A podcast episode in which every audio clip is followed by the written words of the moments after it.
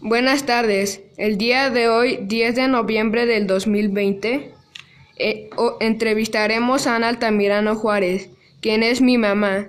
Es estilista y ama de casa. Primera pregunta. ¿Estás orgullosa de lo que has logrado? Sí, porque he podido lograr todas mis metas. ¿Qué carrera quisiste ser cuando fuiste joven? Me hubiese gustado ser bióloga marina. ¿Quién fue tu mejor amiga en la infancia? Se llamaba Patricia Santa Cruz Patiño. ¿Fuiste inquieta en la infancia?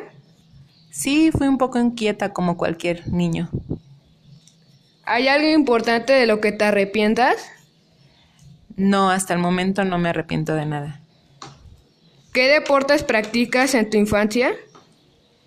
Nunca estuve en un club, pero me gustaba mucho el atletismo y algunos otros deportes como natación, taekwondo, básquetbol y voleibol. ¿Hay algún, ¿Hay algún lugar que quieres conocer y dónde? Sí, me gustaría conocer Italia. ¿Hay algún sueño que todavía quieres cumplir? Sí, me encantaría que mis hijos fueran universitarios. ¿En qué estado o colonia vivías antes de que yo naciera? En Tejalpa, Jutepec, Morelos. ¿Cuál es tu logro o meta más importante?